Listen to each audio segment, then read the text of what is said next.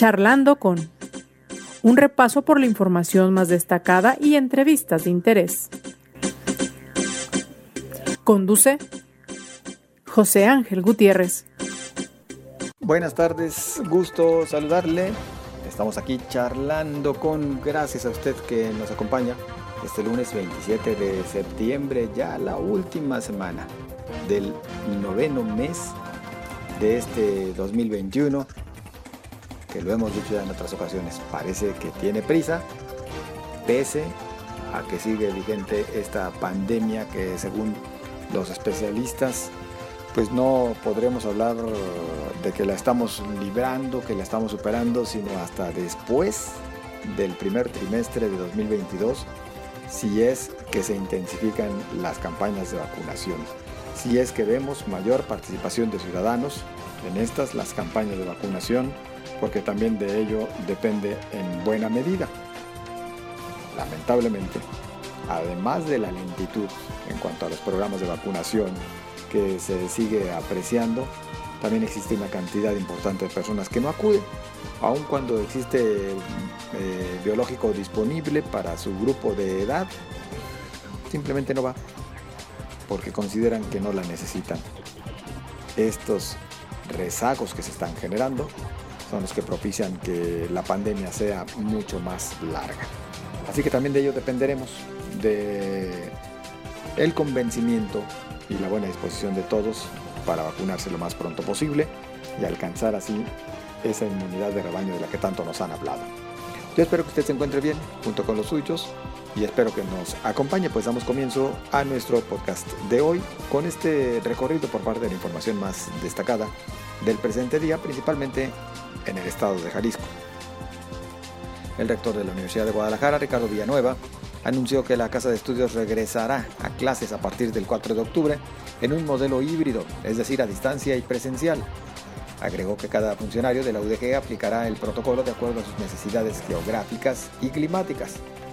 Señaló que aplicarán nueve estrategias para evitar contagios por COVID-19 y más de 300.000 personas serán capacitadas de forma virtual y obligatoria para que conozcan los protocolos sanitarios. El gobernador Enrique Alfaro indicó que la Secretaría de Gobernación no le ha informado con cuántos recursos le apoyarán para reparar la infraestructura dañada por el huracán Nora y que fue calculado en 542 millones de pesos. El mandatario estatal espera que esta semana puedan tener respuesta del gobierno federal. El diputado del PRI, Manuel Alfaro, oficializó una propuesta que busca disminuir el costo del impuesto por el cambio de propietario de un vehículo en Jalisco. Con esta medida se busca regularizar la situación de miles de automóviles en la entidad y evitar así la evasión del pago de multas. La Secretaría de Salud Jalisco anunció que abrió la plataforma estatal para obtener cita y la aplicación de la segunda dosis de la vacuna anticovid de Moderna las citas son exclusivamente para aquellas personas que recibieron la dosis entre el 30 de agosto y el 3 de septiembre y que corresponden en su mayoría a la población de 18 a 30 años. El Ayuntamiento de Tonalá finalmente firmó el convenio con el Instituto de Pensiones del Estado para liquidar el adeudo de 290 millones de pesos que se arrastraba desde hace más de 15 años y que afectaba el otorgamiento de prestaciones a los empleados municipales. El acuerdo requirió la cesión de ocho predios municipales al IPEJAL. La campaña de vacunación antirrábica para perros y gatos, que oficialmente terminó el sábado pasado, se extenderá un mes más, anuncia la Secretaría de Salud a través del responsable de la campaña, el doctor Salvador García Hernández. En información nacional, el titular de la Secretaría de Economía, la titular Tatiana Cloutier, presentó las seis monedas conmemorativas que festejan este 2021 es el año de la grandeza de México. Son tres pares de monedas conmemorativas para así celebrar los 700 años de la fundación de Tenochtitlan, los 500 años de memoria histórica de Tenochtitlan y el bicentenario de la independencia nacional. Parte de la información más destacada. Y bueno, hay que recordar que justo se cumplen este día los 200 años de la independencia de México lo otro que festejamos, lo otro que celebramos en días pasados, lo hemos dicho muchas veces y seguro la mayoría ya lo sabemos, pues es la conmemoración del inicio de un movimiento que después derivó en la independencia de México. Estrictamente, también bastante se ha comentado, lo que Miguel Hidalgo y Costilla buscaba, pues no era la independencia. Tanto él como otros, lo que buscaban era que les regresaran algunas concesiones que se les habían quitado por parte de la corona, de la corona española. Y aquí, bueno, surge un personaje que, eh, refiriéndonos a la celebración de hoy, que muchos no le dan el lugar debido a Iturbide, que por el contrario, en muchas ocasiones hay quienes lo ven hasta como un traicionero a la paz, al país, a la nación, etcétera, etcétera. Bueno, cuando en realidad tendríamos que hablar quien firma justamente la Carta de Independencia, pues es Iturbide. Aunque también hay otras versiones que nos hablan de que la firma tampoco él aparece. Y si quiere usted enterarse de ello, le invito a que siga las redes sociales de Cabecera MX y en las mismas usted podrá encontrar información adicional al respecto. Recuerde, Cabecera MX en Facebook y Twitter. Yo le invito a que nos acompañe hoy. Vamos a platicar acerca, seguir analizando, mejor dicho, junto con diputados federales, lo que viene o lo que no viene en el presupuesto 2022 este presupuesto planteado por la Secretaría de Hacienda para el próximo año, particularmente para Jalisco y también para el ámbito nacional. Hoy charlaremos con dos diputados federales, uno por el Movimiento Ciudadano y otro por Morena. Se trata de Manuel Herrera Vega y Claudia Delgadillo respectivamente. Así que le invito a usted a que nos acompañe y a que haga llegar sus opiniones, estas a través de las redes sociales, en Twitter arroba José Ángel GTZ, en Facebook José Ángel Gutiérrez la fanpage a su disposición. Acompáñenos.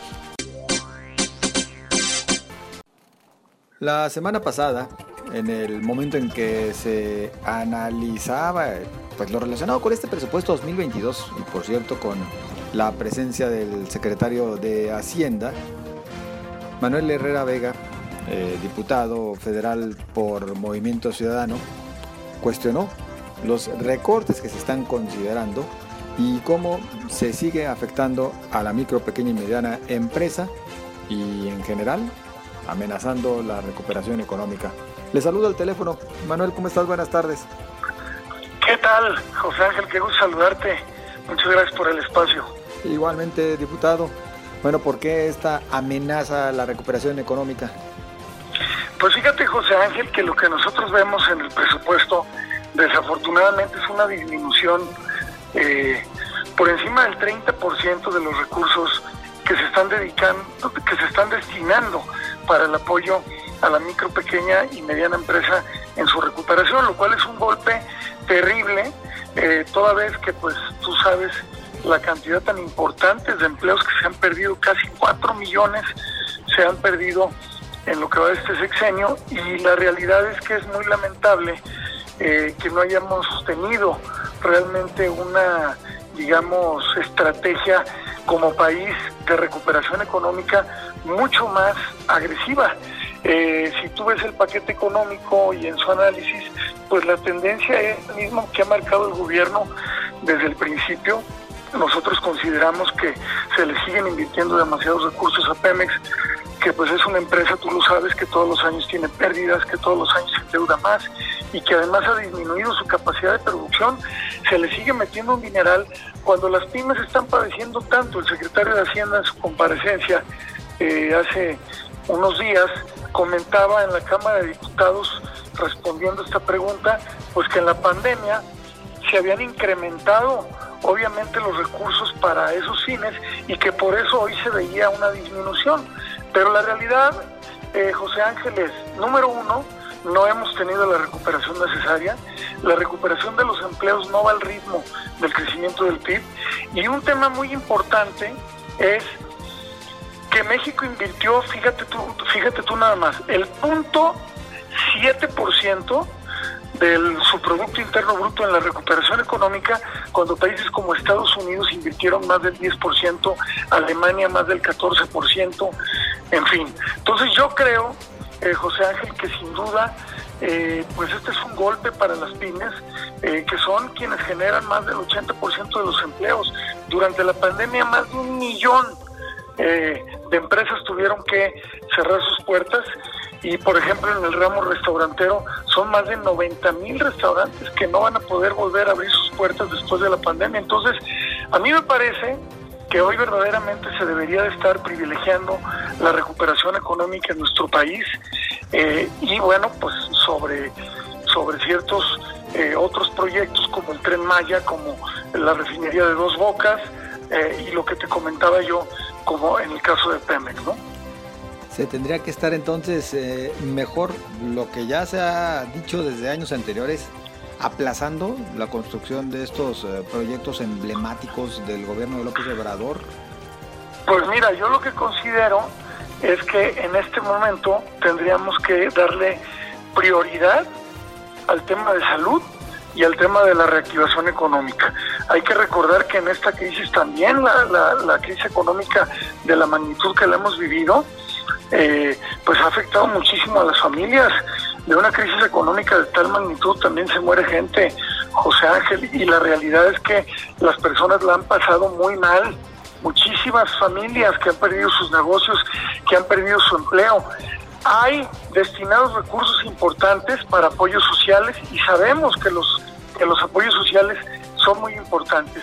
Pero también, José Ángel, estamos conscientes que ningún, ningún apoyo social puede sustituir a un empleo digno y bien remunerado. Nosotros consideramos que la mejor política social es sin duda la política económica y pareciera que hay un desprecio de este gobierno hacia los rubros económicos en términos de la recuperación de las empresas y de la recuperación de los empleos. Nosotros creemos que sí se debería sin duda eh, de estar reasignando partidas presupuestales una parte de estos proyectos, una parte de Pemex, una parte de CFE. Este, es decir, sí hay de dónde recortarle para que realmente se privilegie la reactivación económica y se ayude sobre todo a las micro y pequeñas empresas, también algunas medianas, a que puedan salir adelante. Eh, se disminuyó muchísimo también, por ejemplo, la oferta crediticia por parte de la banca de desarrollo, de NASIN, todo esto es un golpe a la recuperación económica, hoy que es tan importante eh, volver a la estabilidad. Y mira, te comento algo interesante también de la de la comparecencia de pues del secretario. El secretario dice que él pretende que para 2022 nosotros hayamos logrado regresar a los niveles que teníamos antes de la pandemia, pero lo dijimos fuerte y claro en la Cámara de Diputados. Presumir que vamos a regresar a los niveles en los cuales ya se encontraba nuestro país antes de la pandemia, pues es presumir el fracaso, José Ángel, porque hay que recordar que en 2019 nuestro país, después de 10 años de crecer, decreció. O sea, después de años de haber, de 10 años de haber tenido crecimiento, por primera vez en el 2019 viene un decrecimiento del 0.1%.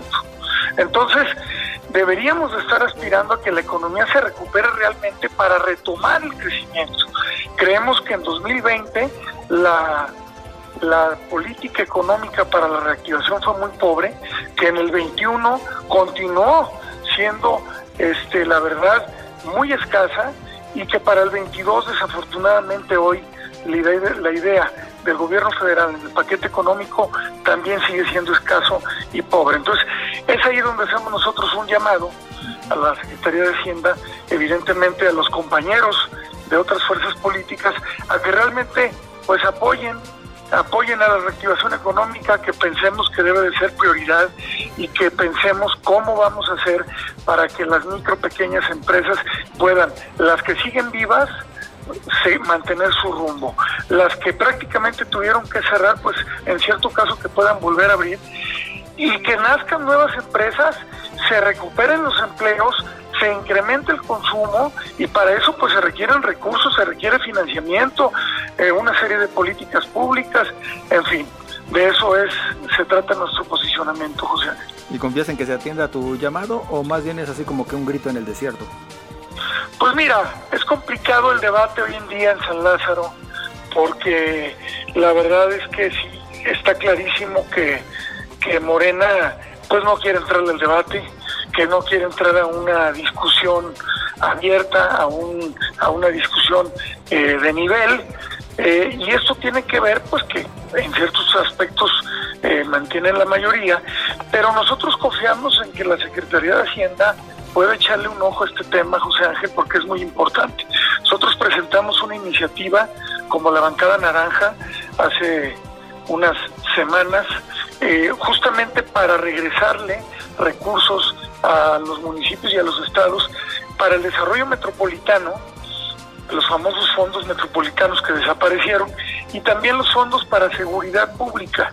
Y también estamos por presentar nuestra iniciativa de Reactiva México que va encaminada justamente a la reactivación económica. Entonces, creo que además de los de los aspectos que te comenté, hay otras bolsas de donde se puede buscar y bueno, nosotros tenemos optimismo en que vamos a pues tratar de lograr consensos y acuerdos, porque si no, te voy a decir, los diputados que no apoyen esta moción, si los funcionarios del gobierno que no apoyen esto que estamos solicitando están traicionando a las empresas de México y no estamos hablando de las empresas grandes, José.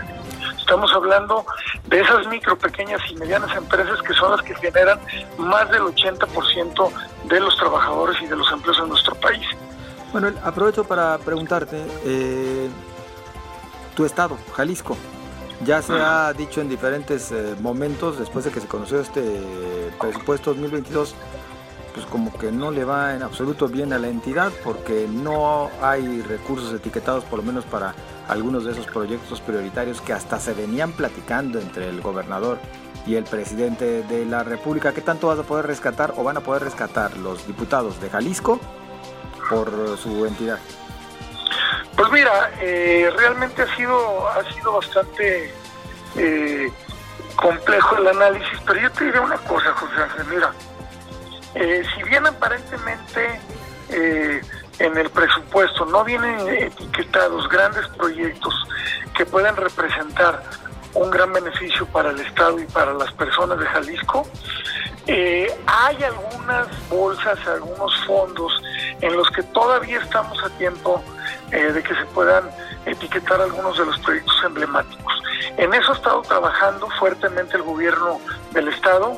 Eh, nosotros como diputados federales estamos sumados en este esfuerzo y estamos optimistas todavía en que logremos que se etiqueten recursos pues para los proyectos más emblemáticos del estado de Jalisco que hoy son prioritarios, como es el tema del agua, como es el tema de movilidad, como es el tema de la infraestructura carretera y de la pavimentación de las calles, en fin, temas que son fundamentales para el desarrollo eh, del estado.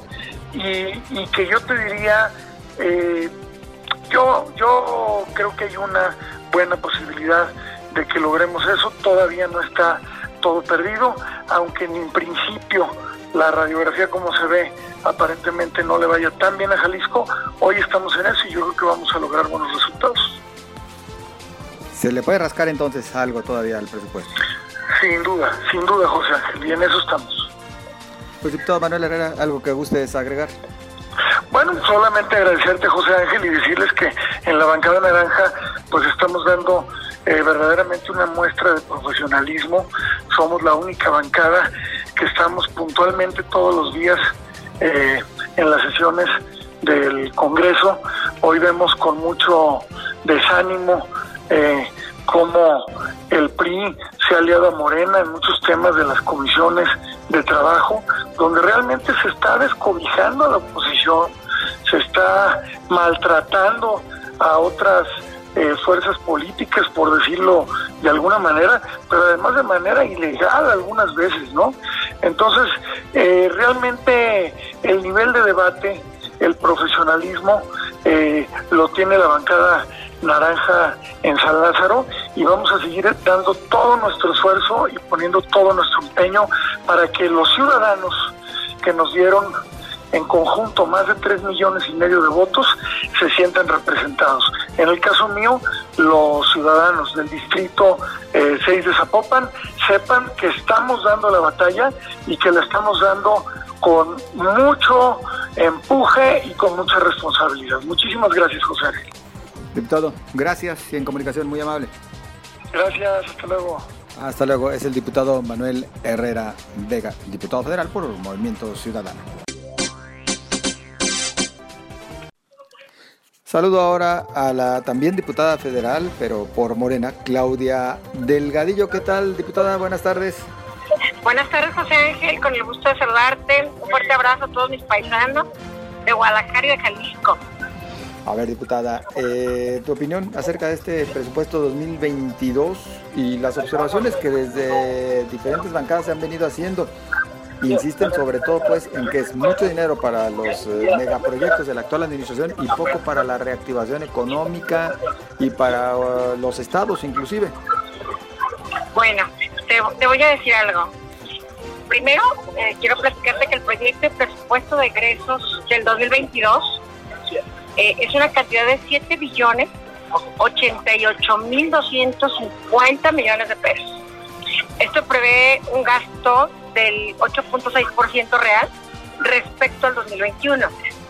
Entonces, eh, a tu pregunta concreta, los apoyos sociales van en aumento y estos apoyos para bienestar, estabilidad y solidez en las finanzas públicas los proyectos regionales para desarrollar el, Estado, más la vacunación, la, adaptación en la población, negocios y medidas sanitarias y medios electrónicos, es, esto nos suma una recuperación económica muy alta, con una visión eh, por parte de, de este presupuesto de egresos que se está emitiendo por parte de la Cámara de Diputados. Diputada, eh, ¿quiere decir entonces que, por ejemplo, el destinarlo a programas sociales resulta mejor que el garantizarle, por ejemplo, un empleo a la población?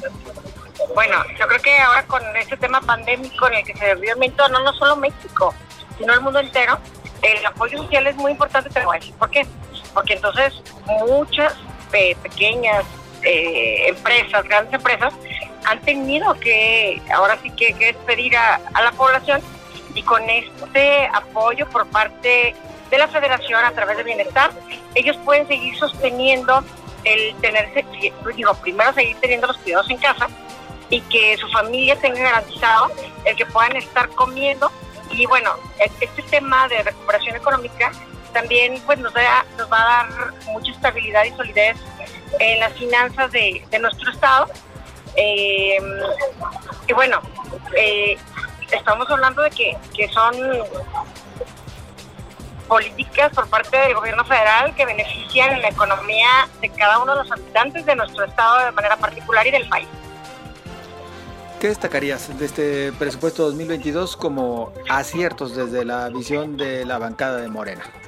Ok, bueno, primero en estos principios de política fiscal, en el 2022 hay una responsabilidad hacendaria se está preservando el sostener las finanzas públicas en el país y en el estado de Jalisco, por supuesto, un ejercicio financiero directo y eficiente y con mucha transparencia por parte del gobierno federal en este presupuesto. Eh, bueno, en el 2022 hay prioridades del gasto de gobierno y entre varias de estas prioridades, José Ángel, encontramos que se está fortaleciendo el Estado de Derecho y la seguridad ciudadana. Eh, se está reforzando de manera social con una vocación totalmente eh, concreta en nuestro estado de Jalisco, donde se está privilegiando la inversión de proyectos de, de infraestructura para nuestro estado. Se están incrementando recursos económicos en el tema de salud, que es un, un tema eh, que a todos, de repente el tema de, niños con cáncer y todo, bueno, primero decir que hay una limpia por parte de la federación y que ahora se está incrementando el recurso para que ahora sí que, los hospitales tengan eh, dinero para comprar este medicamento que, que bueno, que ha sido todo un tema, pero lo que no se podían a pensar es que si un, no sé, un, eh, una aspirina costaba un peso, pues entonces se compraba a 50 pesos, entonces tendría que tuvo que haber una, una gran transformación pero ahora se está incrementando este recurso en el tema de salud. Claudia, eh, mencionas que se garantizarían proyectos para Jalisco. ¿Cuáles son los que se considera están garantizados Porque bueno, algunos de los señalamientos desde acá es que pues, a Jalisco no le tocó mucho que digamos. Bueno, lo que pasa es que se está incrementando el tema, el tema de recursos para la salud y también en los temas de, infraestructura son proyectos que presentó el gobierno del estado y que se autorizaron. Em, y esto, bueno, esto nos lo marca directo en este presupuesto eh, y son los proyectos que metió el gobernador. Entonces, eso está garantizado y me parece, digo, que el gobernador debe de saber cuáles son los proyectos que implementaron.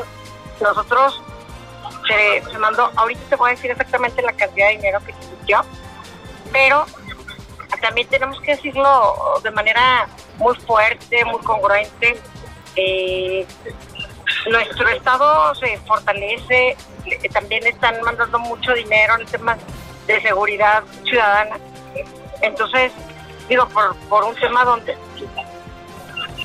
Entonces, entonces me parece que, que no hay un tema en el que se pueda quejar eh, directamente el gobernador o, el Estado en general, porque pues hay muchos proyectos que están, están desarrollando. mencionas que habrá más apoyos en el tema de salud. ¿Tendrás eh, más o menos el monto de... de el monto en el tema de salud. Mm, el porcentaje, ahí te va.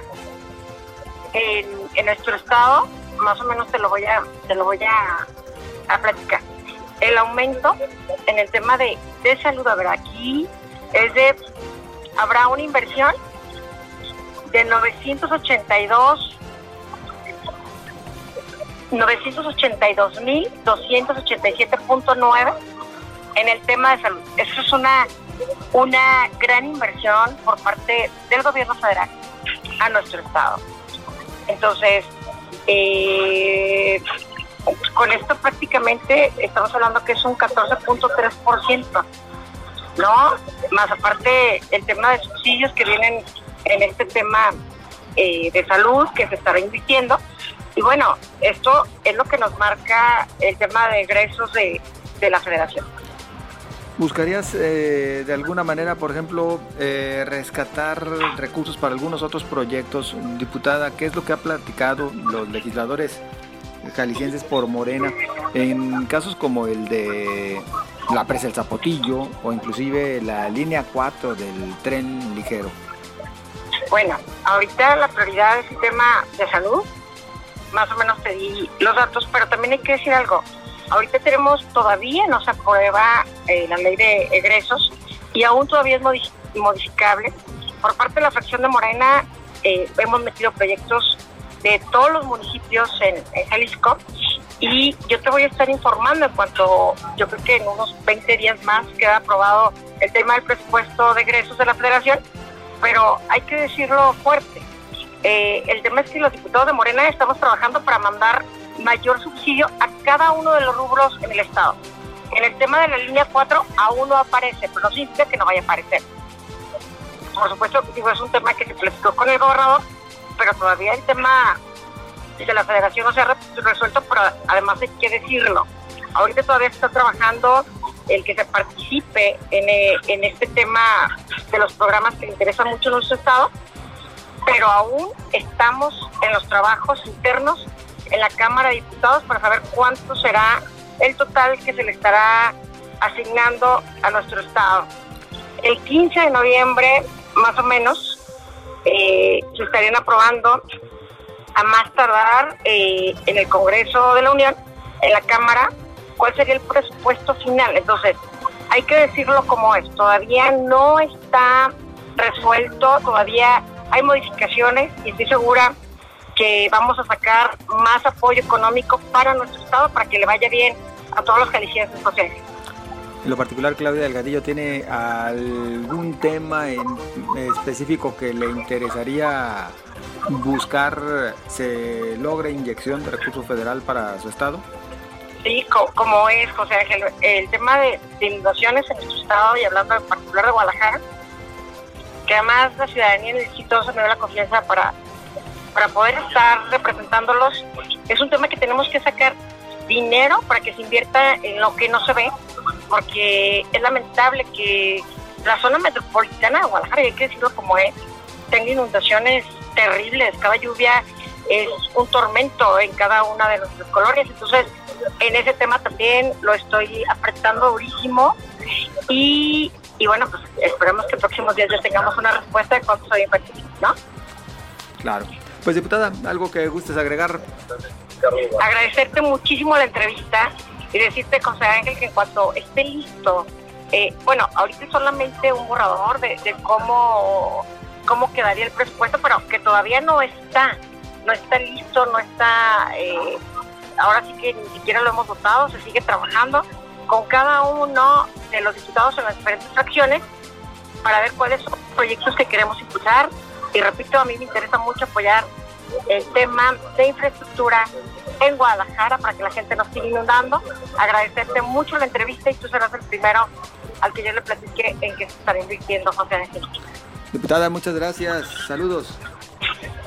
Oh, muchas gracias, José Ángel. Te mando un fuerte abrazo a ti y a todo tu auditorio. Muy amable. Es la diputada federal por Morena, Claudia Delgadillo. De esta manera llegamos al final de este espacio. A usted yo le agradezco su compañía y le reitero la invitación a que participe con sus comentarios. Recibimos los mismos a través de las redes sociales, en Twitter arroba José Ángel GTZ, en Facebook José Ángel Gutiérrez, la fanpage. Nos escuchamos mañana.